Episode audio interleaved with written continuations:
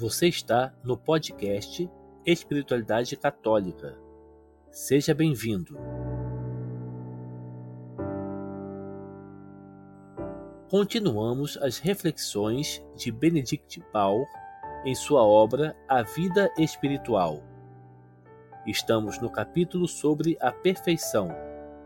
No último episódio, vimos que uma pessoa é perfeita quando em tudo busca a glória de Deus, mesmo nas coisas mais simples da vida.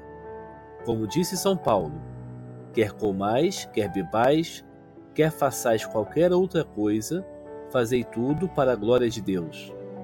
Quem em tudo busca que Deus seja amado, louvado, reconhecido, satisfeito, adorado, esse é perfeito aos olhos de Deus. Seguimos com a leitura.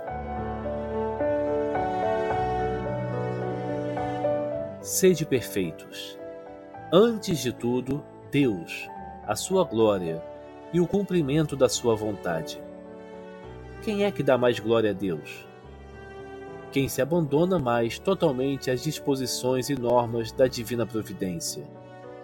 O santo, uma só alma perfeita, dá mais glória a Deus que mil almas imperfeitas, porque um só ato de amor, tal como o realiza uma alma perfeita, tem mais valor diante de Deus que todos os atos de amor de tantas almas que ainda não atingiram a perfeição.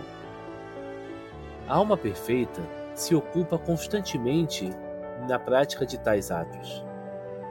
Se queremos honrar a Deus de verdade e com todo o fervor, temos de procurar por todos os meios superar as imperfeições e caminhar para a perfeição. Sede perfeitos. Em segundo lugar, a salvação da nossa alma. Como a conseguiremos melhor?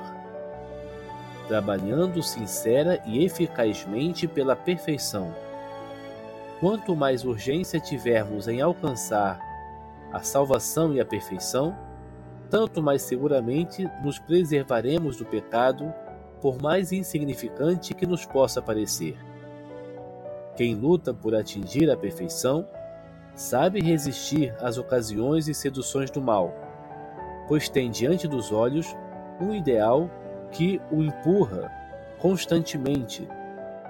Não poderá se contentar com coisas medianas.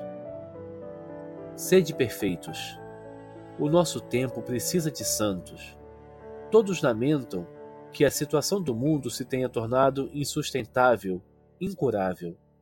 Quem poderá salvar o mundo de hoje? Só a santidade, a santidade dos cristãos.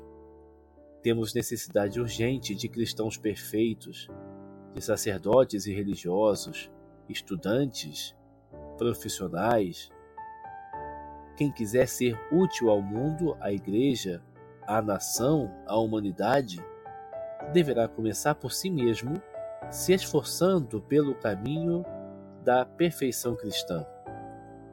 A vida de hoje está descristianizada. O espírito mundano penetrou na própria igreja, nas comunidades e paróquias, nas famílias, nas inteligências e nos corações dos homens. Nós, homens de hoje, nos vemos interiormente divididos, como que desgarrados, perdida toda a relação íntima e profunda com Deus, inconscientes e por isso infelizes, amargurados, sem alegria verdadeira, sem alegria profunda, cansados de viver, sem coragem para continuarmos vivendo. E, sempre nova, a mesma amarga experiência. Os esforços do bem são grandes e os frutos pequenos e efêmeros. Sempre o inimigo vem de novo e semeia a cisânia, e a cisânia cresce mais do que a boa semente. Na prática, só uma coisa nos pode dar remédio: o sério anseio de sermos perfeitos, o propósito firme de agir sempre com viva e enérgica virtude cristã. Numa palavra, a santidade, que, como toda a vida verdadeira, deve começar por fixar raízes no interior. Não é que se despreze o que é exterior, mas o exterior tem que brotar do fundo da alma.